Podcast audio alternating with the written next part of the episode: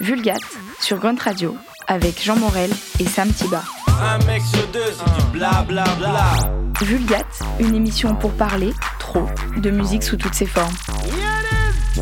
Bonjour à toutes, bonjour à tous, c'est le deuxième épisode de Vulgate, l'émission de Grunt Radio qui cherche des questions prétextes pour parler des heures de musique. Et aujourd'hui, on va discuter de musique version UK, on va parler de tropismes musicaux et de cette culture insulaire qui a une influence mondiale. Depuis quelques mois, plusieurs mois dirons-nous, le rap francophone lorgne autant vers les voisins anglo-saxons que vers Atlanta, emboîtant le pas à une nouvelle tendance, la drill, une musique certes originaire de Chicago au début des années 2010, mais que sont réappropriés les Anglais au point d'en faire leur propre soft power musical.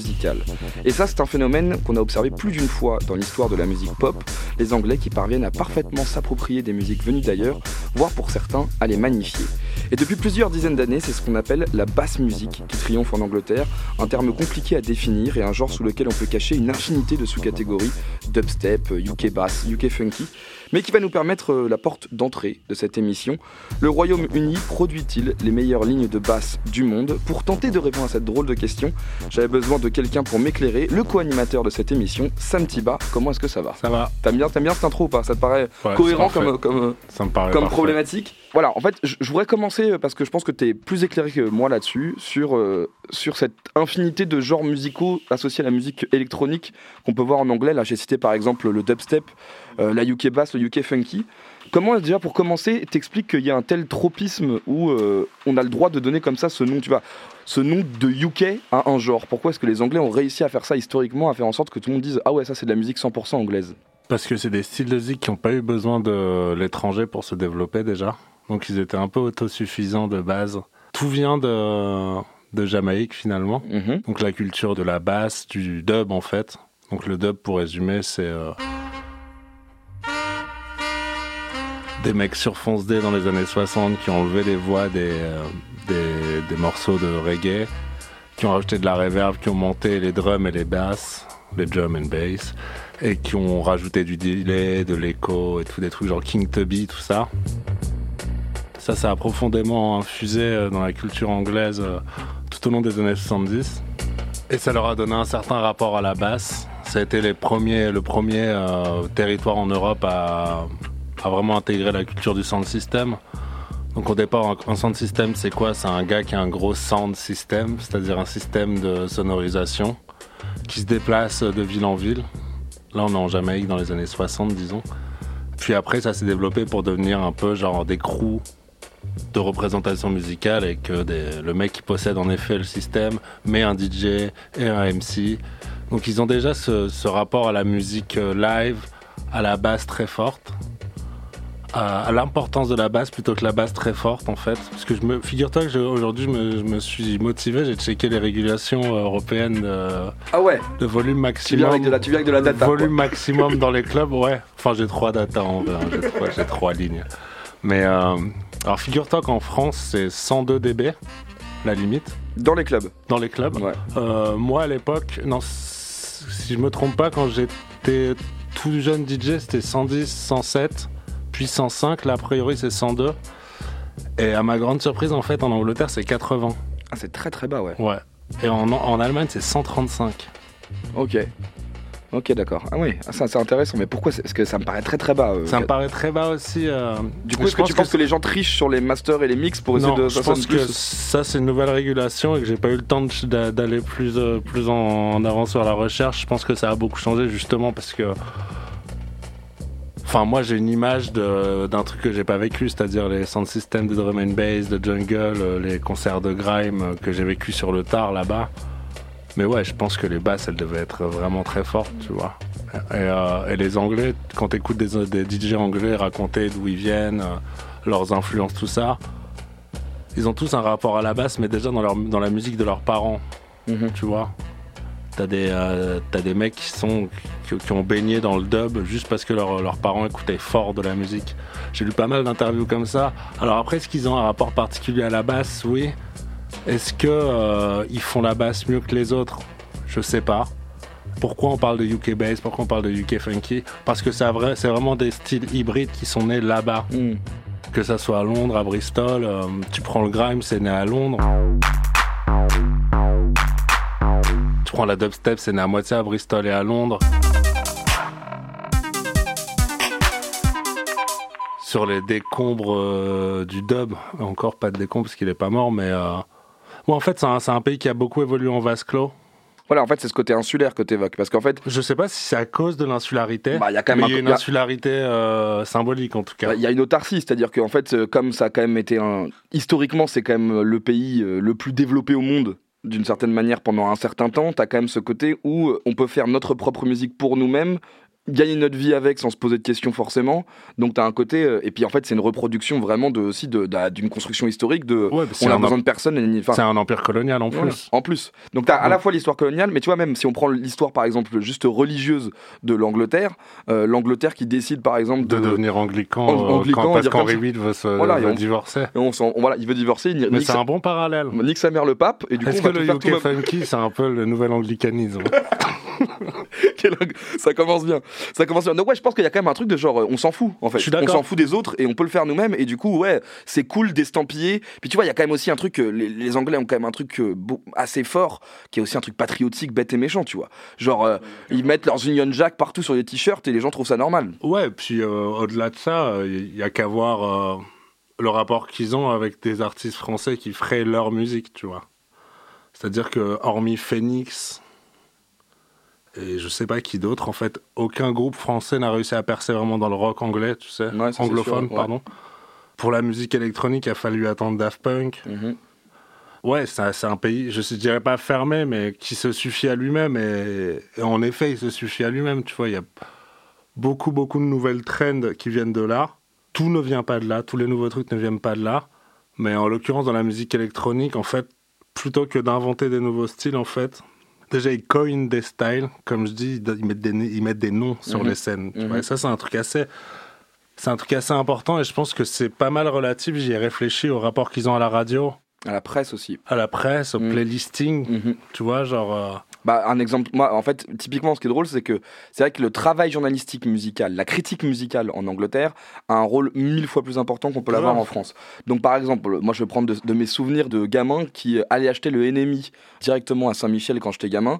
Par exemple, quand les klaxons sont arrivés, ils ont eu immédiatement un besoin de se dire il faut qu'on donne un nom à cette scène. Et donc, en gros, ils ont appelé ça le, le New Rave. mhm. Tu vois. Bon, nous, quand on avait des gamins qui faisaient des guitares, on appelait ça les baby rockers. T'as quand même, tu- il y a une tristesse globale dans la manière de parler de musique dans- en France. Ouais, et puis les- versus eux qui arrivent à le rendre romantique et classe tout de suite, quoi. En fait, et souvent, je pense, à part pour le grime, qui a été un, un nom qui n'a pas été choisi par les mecs qui ont commencé à faire du grime, souvent ces scènes, elles ont choisi eux-mêmes leur dénomination, tu vois. Mhm. Tandis que les bébés rockers et la plupart des trucs, la French Touch, je pense que t'aurais parlé à Asda ou à, à Bangalter en 99, t'aurais pas dit nous c'est la French Ah ouais, Touch, tu vois. Mais même l'exemple de Daft Punk est intéressant, parce que même eux n'ont pas choisi leur nom. C'est à cause d'un critique musical qui les a appelés Daft Punk Voilà. qu'ils ont décidé de s'appeler comme ça. Exactement. Et Comme encore, quoi, c'est ouais. c'est les Anglais qui ont quand même fini par donner le nom au groupe français le plus Bah, célèbre de la musique électronique. Comme quoi le serpent se mord la queue, ils ont souvent raison à la fin, les Anglais. mais euh, ouais, ils créent des nouveaux styles, mais en fait, ces nouveaux styles, c'est juste des enfants du style précédent, tu Mhm. vois. Donc tu as une impression de nouveauté, mais c'est un, c'est un, un creuset commun. Tu vois, genre, c'est un vrai melting pot de beaucoup de choses. Pour nous, ça nous paraît ouf. Genre, c'est quoi la UK funky? C'est quoi la UK drill? C'est quoi le dubstep au final? Parce que pour les gens, le dubstep, c'est aussi bien Skrillex que, Que Burial, quoi.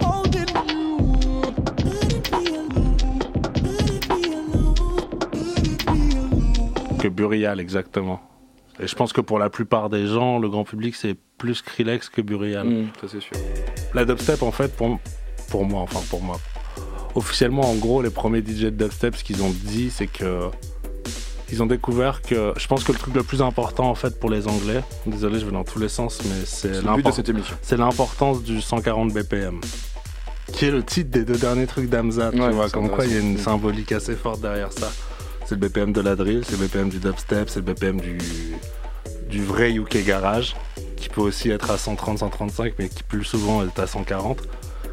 Et en fait, c'est quand les gens ils ont découvert que quand tu, tu transposais les sonorités de la drum and bass et de la jungle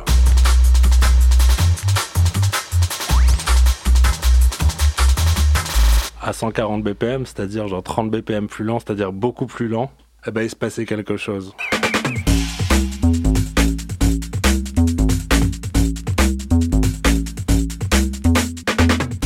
Fait, euh, le UK Garage est l'héritier de la UK Jungle. Le UK Grime, au début, ça s'est appelé brièvement le Dark Garage.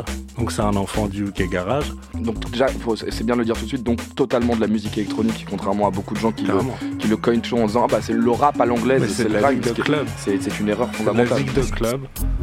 C'est de la zig de club avec, euh, avec un rappeur dessus et progressivement en fait le, le grime ce qui s'est passé c'est que au-delà des thèmes abordés, de- des thèmes un peu sombres de la rue et tout qui reviennent d'ailleurs dans dans la musique drill maintenant, c'est le fait que le MC a pris le dessus sur le DJ. garage. I don't care about garage. Sons of this, it don't sound like garage. Who told you that I made garage? Willie Cat's got his own sound, it's not garage. Make it in the studio and not in the garage. Here in London, there's a sound called garage, but this is my sound, it sure ain't garage. I heard they don't like me in garage. Ça c'est un truc que c'est une réalité qu'on n'a pas trop en France parce que pour nous en France un DJ c'est un DJ tu vois.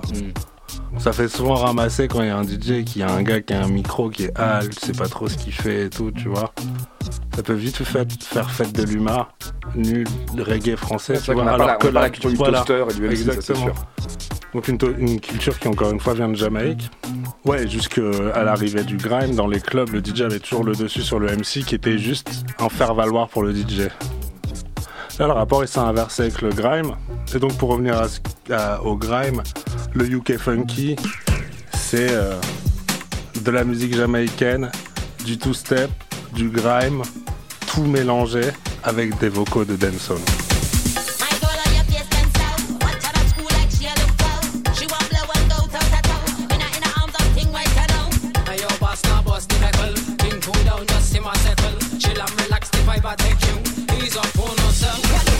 C'est un truc que tout le monde a écouté sans savoir que ça s'appelle la UK Funky.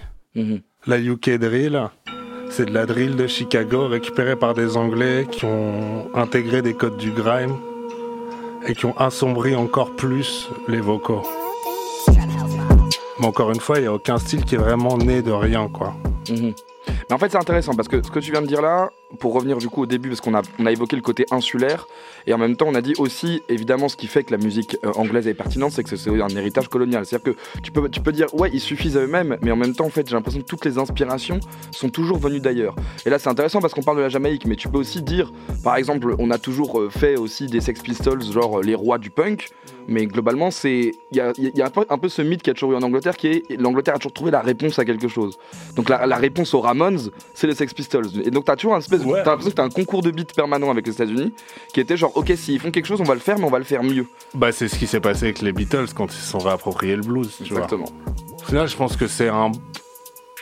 Je, je sais pas si. Si, si c'est pas, c'est pas trop une terre de découverte, c'est plutôt une terre de mise en action et de d'expérimentation efficace et fertile, tu vois, et supportée par un tas de choses, que ce soit euh, la radio, la presse et les gens, tout simplement, tu vois, qui vont en club, qui écoutent de la musique ouais, club. le, pu- le public, qui ont un rapport le public à- anglais joue beaucoup aussi dans la, Bah dans ouais, la, dans grave. la, dans Ils savent ce que c'est d'avoir la tête dans le caisson. Ouais. Comme on dit, comme on dit en rave, tu vois. Ils ont la tête dans le caisson depuis le plus jeune âge.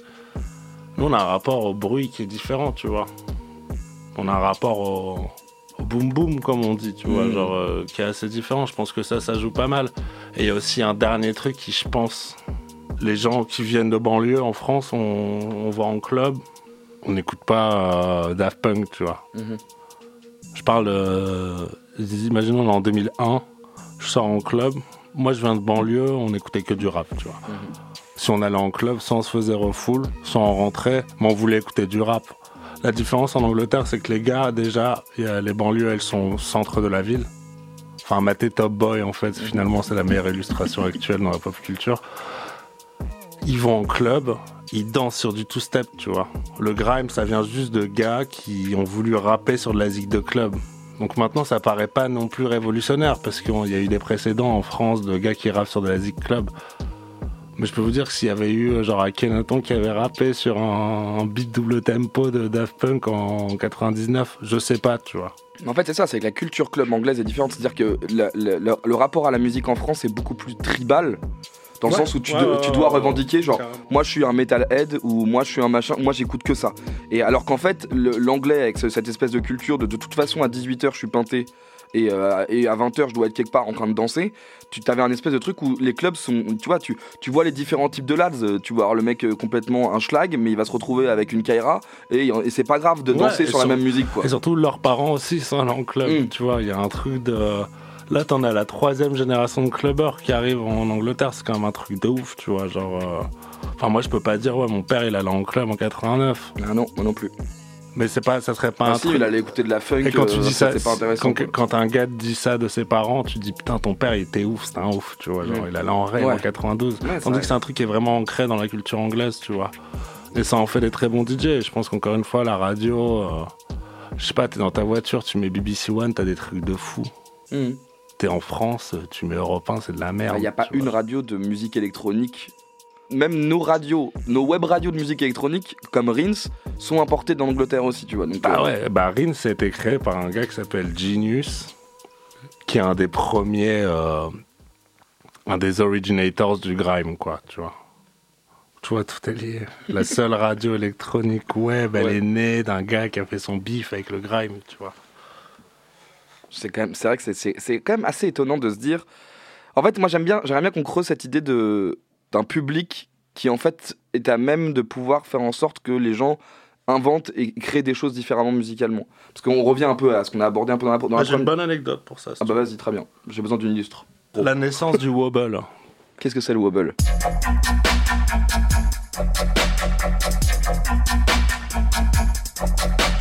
C'est le bon, bon. En gros, je lisais une interview d'un gars qui s'appelle DJ Target, qui est un des premiers DJ de grime, de dubstep, tout ça. En gros, il y a un morceau qui s'appelle Stone Cold. En gros, il y a un gars qui s'appelle Z Bias, qui est hyper important pour la musique dubstep, donc Z-E-D-B-I-A-S, qui a entendu ce morceau. Et dans l'interview, je pense que les mots c'était Ah putain, on peut utiliser des, des basses comme ça à 140 BPM sur du two-step.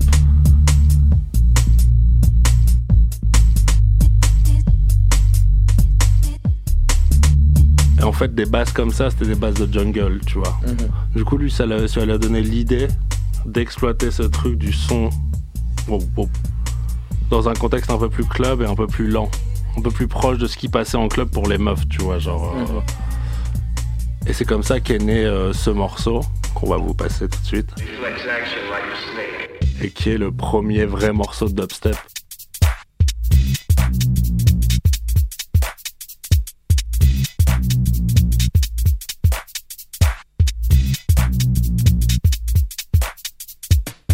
Fait, si vous prenez l'histoire du wobble, c'est un truc méga intéressant dans la, dans la musique moderne parce que sans wobble, il n'y a pas Skrillex, tu vois. Sans wobble, je suis pas sûr qu'il y ait de la UK drill, tu vois. Tu vois le rapport qu'ils ont. Ouh, ouh, Ouais, je vois très bien. Tu vois, il y a un, Bah, cer- exactement. il y a un Ouais, qui est- qui est certain là- qui est le son, le son de signature même de la drill, c'est ce côté euh, de la UK drill. ouais, de la. UK drill. C'est le truc qu'ils ont rajouté. Tu vois, c'est assez marrant que ce qu'ils aient rajouté, ça soit dans les fréquences graves. Ouais, je vois très bien parce que moi c'est un son, t'as l'impression que la basse s'inverse presque, tu vois, ça fait un peu. Pas grave, ça s'appelle un slide. euh, c'est assez facile à faire, tu vois, mais fallait y penser d'inté- d'in- d'intégrer ça. Et bah, c'est ce qui s'est passé avec ce cum qui a intégré euh, une basse un peu euh, jungle sur un truc à 140 BPM et qui a créé quelque part le premier morceau de dubstep. Parce que le dubstep, c'est pas seulement.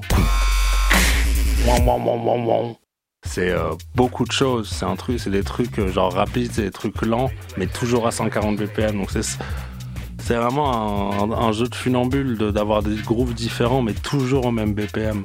C'est un, pays qui est vraiment genre euh, marqué par ce BPM, 140 BPM. Je le répète parce que c'est vraiment, je pense, le. Je sais pas, c'est le socle Bah, alors, des 20 dernières ce que années. je te propose, c'est qu'on écoute, on écoute donc ce, ce- ce morceau qui est un morceau d'illustration où on entend le son du wobble.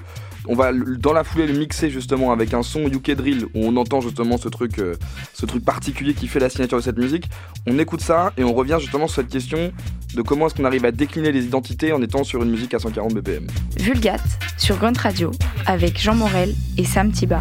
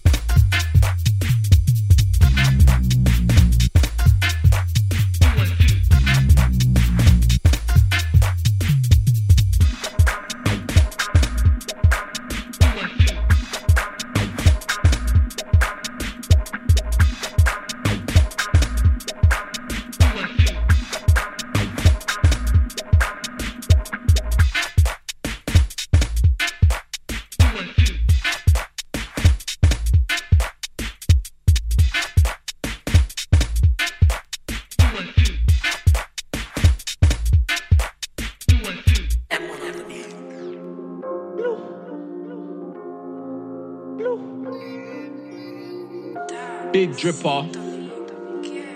Magnum sipper. No nail clipper.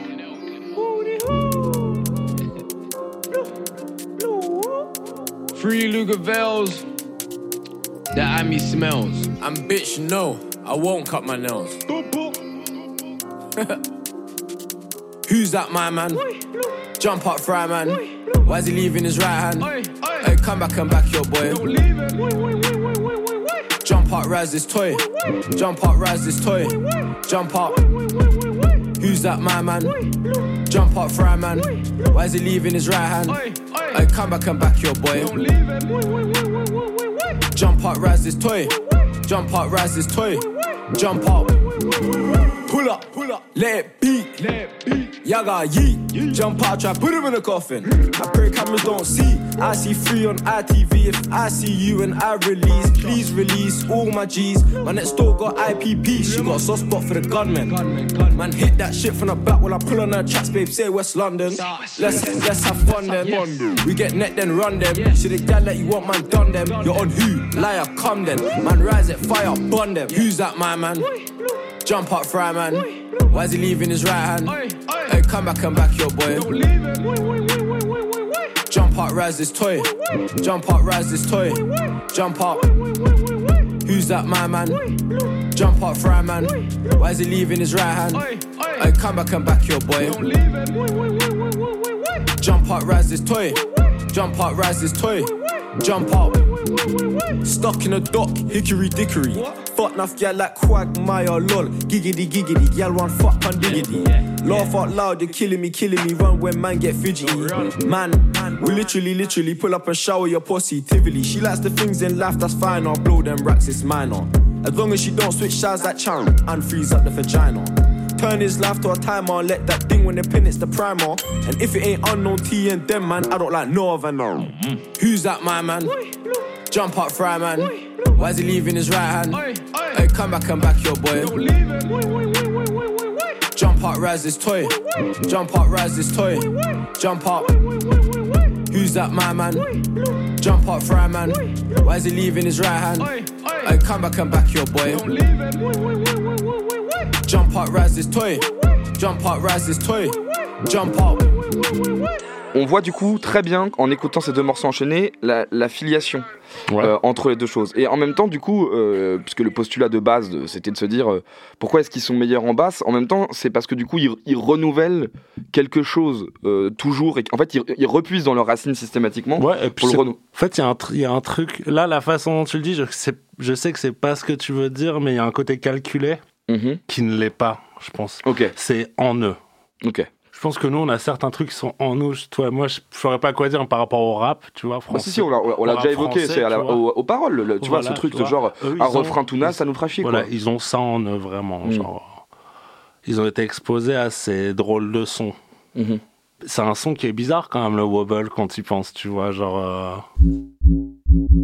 C'est fou d'être euh, d'être sensible à ce son inconsciemment, tu vois.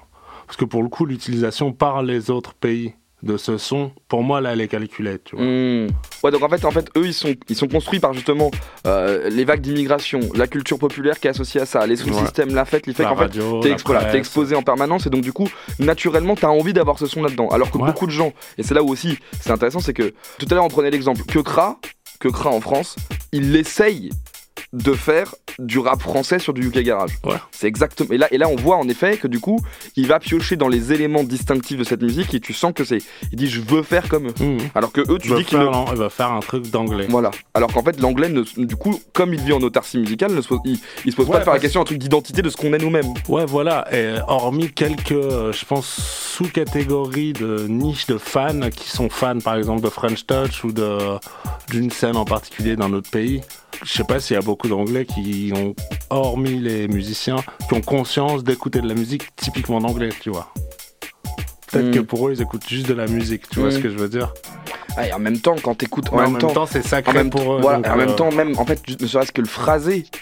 Tu vois, par exemple, parce que là, on parle, on parle de cette culture du toast, des toasters, des gens qui sont justement des MC. Tu vois, parce que si on prend le UK Garage, je sais pas, je prends euh, Jamie George, Ouais. tu vois, qui est genre un mec qui toast, euh, bah, t'as quand même systématiquement cette- cet accent-là, qui je pense d'ailleurs fait aussi qu'il y a moins de gens qui écoutent que de la musique américaine, parce que toutes les, tous les auditeurs qui sont de la musique globalisée ont plus l'habitude de l'écouter de la musique américaine. Et donc, du coup, dès que t'entends de la musique anglaise, t'as quand même ce truc genre, ah ouais, c'est anglais. C'est un truc de nerd d'aimer la musique anglaise quand t'es pas anglais, en fait, quand même. Ouais, après, c'est pas un truc de nerd des Arctic Monkeys, tu vois. Ouais, Là, mais, il dérange pas l'accent. mais parce qu'on n'est pas sur la basse musique. Ouais, voilà. Par contre, euh, je pense que, imaginons, t'es fan de dancehall, c'est un peu gagné après pour être, pour être, euh, Ouais, tu vois, genre, c'est assez facile, je pense, d'être sensible au, au grime, par exemple, tu vois. Si tu prends le vrai premier morceau de grime, s'appelle Me, qui date de 99 ou de 2000. Mec, on dirait un truc de dancehall sur du two-step. Everybody wants to be a top shooter, shot topper. Can't walk on my papa. I take it up like a helicopter, chopper down sutter. All matter any word that I utter. Showstopper, getting hotter, head rocker. Make the girls them melt like butter. Tu peux rappeler ce que c'est que le two-step pour que les gens comprennent bien ce que c'est? Le two-step, c'est. Pour moi, c'est un truc de groove, de placement.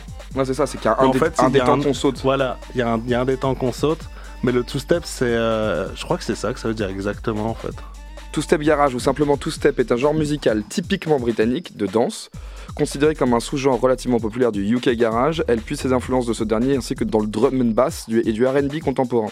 Voilà. Ok En gros, le two-step, c'est une déclinaison RB et, lente de la drum and bass, tu vois, et du, et du garage. donc voilà, si ça fait ça fait donc en gros c'est le rythme ne comporte pas au niveau du kick le motif habituel trouvé dans la plupart des styles de musique électronique en 4/4. En fait, le, le rythme two-step, c'est. En fait, si vous décomposez le truc, c'est un amen break presque de drum and bass ralenti à- sur lequel on a enlevé un kick, en fait. Pourquoi est-ce que parce que là c'est un genre typiquement anglais, même dans la définition même de Wikipédia on dit c'est un genre typiquement anglais. Qu'est-ce qui fait culturellement ou historiquement qu'ils sont sortis de cette culture du 4-4 de la musique électronique?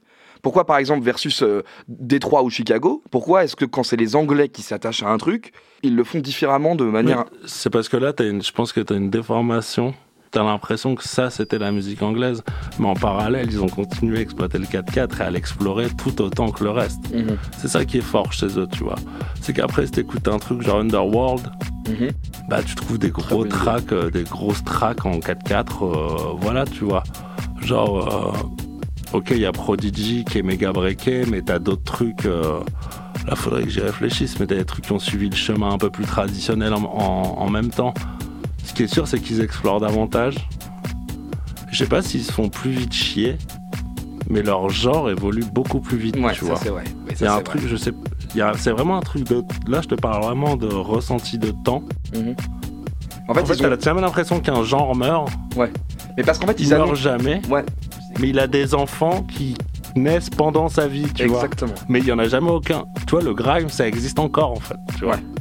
Le UK Garage, ça existe encore. Il y a encore la drum and bass. Il y a encore. euh, Tandis que maintenant, quand on écoute un truc de French Touch pur et dur, euh, pff, Ouais. moi, faut vraiment y aller pour me convaincre. En fait, il y a deux choses. Les Anglais ont quand même tendance à enterrer eux-mêmes leur propre genre. Le punk, c'est l'exemple même. C'est-à-dire qu'au moment où les gens faisaient du punk, déjà les mecs faisaient le punk est mort. Tu vois, les mecs faisaient du punk en disant le punk est mort. C'était quand même assez absurde. Le grime, euh, on a, maintenant les gens connaissent cette musique pour une raison très simple, c'est qu'il a fallu attendre que Drake euh, commence à s'intéresser un tout petit peu à ce que faisait Skepta et à pointer un ou deux trucs et, tout d'un coup, tout le monde a redécouvert ce genre, dont la plupart des gens qui écoutaient vraiment du grime dans les années 2000 estimaient qu'il était en effet, euh, enfin tu vois, qu'il n'était pas vivace comme il l'était à l'époque, tu vois. Donc ce qui est, dingue, c'est ce truc, que c'est ce fameux soft power dont on parle des Anglais, qui arrive à faire en sorte que leur, leur musique ne meurt jamais, parce qu'il y a, comme il y a des tentatives et des trucs étonnants, il y a des gens qui finissent par aller par ce, les nerds, les fameux nerds finissent par épuiser de- des inspirations dans ce truc anglais. Et donc il y a quand même ce truc assez naturel de genre on redécouvre toujours les trucs anglais après quoi. J'avais pas de théorie sur ça, mais je crois que c'est. Ouais, ça se tient. Mais non, mais- mais, ça, se- non, mais je, je vois pas d'autres euh, d'autres explications, ouais. C'est que par ricochet, ça finit par arriver ailleurs. tu vois. Exactement. Mais ils tuent leur genre, mais ils les, ils, les abandonnent pas pour autant. Tu vois, donc Bien ça, sûr. je mettrais une petite nuance sur le truc de. Ok, le UK Garage, c'est un style des années 2000, mais c'est aussi un style des années 2020, et ça, c'est assez mindfuck, tu vois, quand tu Mhm. réfléchis, parce que finalement, là, rien n'a changé Mhm. dans la façon dont il est. Bon, dans la façon dont il est fait, bien sûr, puisque maintenant on se sert d'ordi et à l'époque on se servait de sampler ou de trucs comme ça. Mais en soi, la recette n'a pas du tout évolué. Il y a eu des crossovers de genre, euh, euh, l'utilisation des voix de R&B pitchées par Burial sur des ambiances un peu plus dubstep.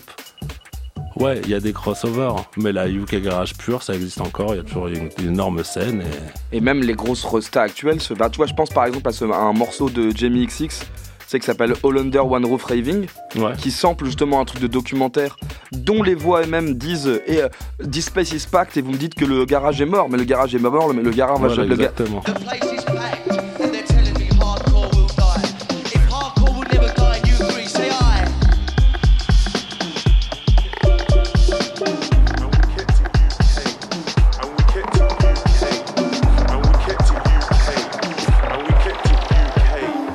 En fait, on revient. En fait, ce qui est intéressant, c'est qu'on revient à ce qu'on on évoquait au début de l'émission, c'est-à-dire que tout ça est fait parce qu'il y a une presse de meilleure qualité, des gens qui savent mieux parler de musique que dans d'autres- endroits de- de- du monde quand même, et que donc du coup, t'as un côté. Certes, on est des débilos à se taper le crâne contre les murs, mais quand on parle de musique, il y a cette espèce d'intelligence Ouais, grave. anglaise naturelle. où les mecs écoutent pas de la musique débilement. Ça me fait penser à une anecdote sur Scream, sur ce truc de décréter soi-même la mort des styles. Tu sais, Scream, c'était un, un énorme. Moi, c'est un des gars qui m'a donné envie de DJ. C'était dans mes premiers vinyles de vrai dubstep à l'époque, en 2005-2006. Et euh, au fil des années, lui, il a, il a atteint la big stardom, comme on dit. Il est devenu méga big. euh, il partit un peu en couille. euh. Et en interview, on lui a demandé si il reprendrait la dubstep un jour. Il a dit dubstep is dead, tu vois. Et ça lui a fait beaucoup de mal, tu vois, parce que genre il s'est fait sauter dessus. Il, avait, dit une, dinguerie pour les gens. En fait, il a été réinterviewé plus tard. Il a dit euh, non, mais ce que je veux dire, c'est dubstep is dead to me. Donc en fait, il y a quand même ce truc de on annonce la, mort des genres pour nous, mais on les laisse vivre pour les autres, tu vois. Et ça rejoint un peu ce que tu as dit, je trouve. Ça illustre un peu le truc de. Bon, pour nous, c'est un peu dead, mais de toute façon, regarde, les Français viennent à peine de découvrir, tu vois. Ouais. Donc. euh, Et, et ce que je trouve passionnant, c'est que tu l'as dit aussi tout à l'heure, et, et c'est intéressant, tu dis technologiquement, on a beaucoup avancé, mais on fait exactement la même musique. Ouais, grave, ça sonne juste un peu plus HD, quoi.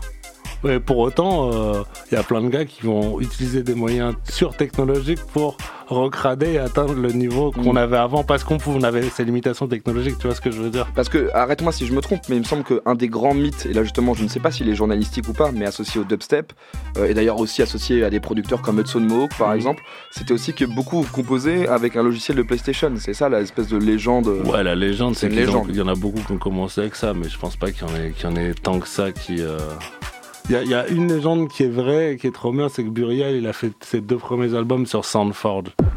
Qu'est-ce que c'est? Soundforge, c'est un truc genre Audacity, euh, c'est un truc qui est pas pour produire de la musique, mais qui est, c'est- qui est pour découper des discours, tu vois, par exemple. Et il avait une telle limitation technique par rapport à ça que ça a donné ce qu'on. Pour moi, Burial, c'est la meilleure synthèse des peut-être 30 dernières années de musique électronique anglaise, tu vois. Parce que c'est, parce que typiquement tu vois Burial, j'y vois vraiment ce, ce- parce que là là euh, moi je te, je te parle de mon propre ressenti. Le moment où Burial sort, enfin où ça commence à, à vraiment faire un- à se faire un nom, etc. Je me rappelle il avait, il avait même fait des couves de magazines Ouais, électroniques en cette France. époque-là dont tu parles, c'est l'époque d'Archangel. Ouais c'est ça avec le deuxième album. McDonald's, C'est le, etc. deuxième- le premier album, il a pas tant buzzé que ça, à part pour les mecs comme Watt. Autant te dire pas grand monde à l'époque. Le deuxième, il a commencé à se passer un truc, tu vois. Mm. Parce que en plus, il y avait le, ce truc de l'anonymat. Ouais bien sûr c'est ça. Le- C'était vraiment l'Angleterre. Tu sais, t'écoutais, même si t'étais pas allé en Angleterre, t'avais l'impression d'être euh, au fish and chips euh, après à t'être pris une averse. Et, euh, vraiment, c'était vraiment l'Angleterre. quoi. Ça l'est encore, hein, ça a un peu changé. Mais ça l'est encore. Et pour moi, lui, c'est vraiment le symbole. quoi. Il y a tout dans ces tracks.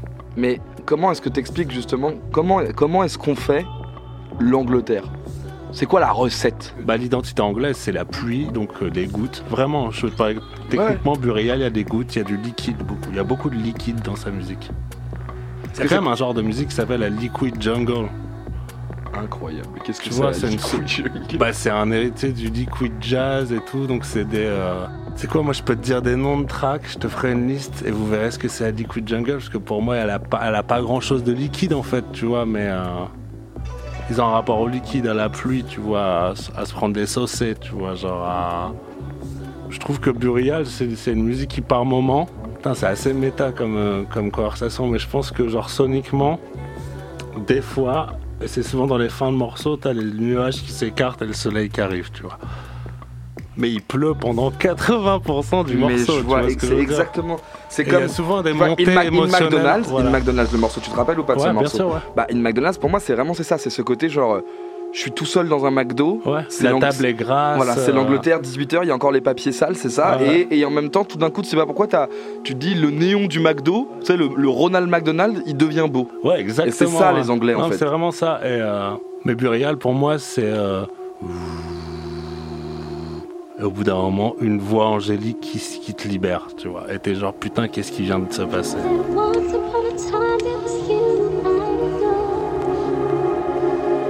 Et, euh, ouais, voilà, je pense que, je sais pas, que rien que penser à Burial, j'ai envie de dire, Burial, c'est vraiment l'illustration de cette émission, tu vois. Bah, est-ce qu'on terminerait pas cette émission avec Burial? Franchement, ce serait trop bien, ouais. Bah voilà, on se met le morceau parfait de Burial pour terminer cette émission, qui sera donc, parce que tout est enregistré en direct au fur et à mesure de nos pensées, je le répète, réalisé par Mano Williams. Même le nom Williams en plus est anglais, donc c'est ce qu'il fallait pour cette émission. Yeah, Et voilà. Et puis euh, bah, on se retrouve très vite pour euh, aborder notre question et puis partir en vrille comme on vient de le faire. trop bien. Voilà, ça sera bientôt l'épisode 3 de Vulgate. Salut à tout le monde. Ciao.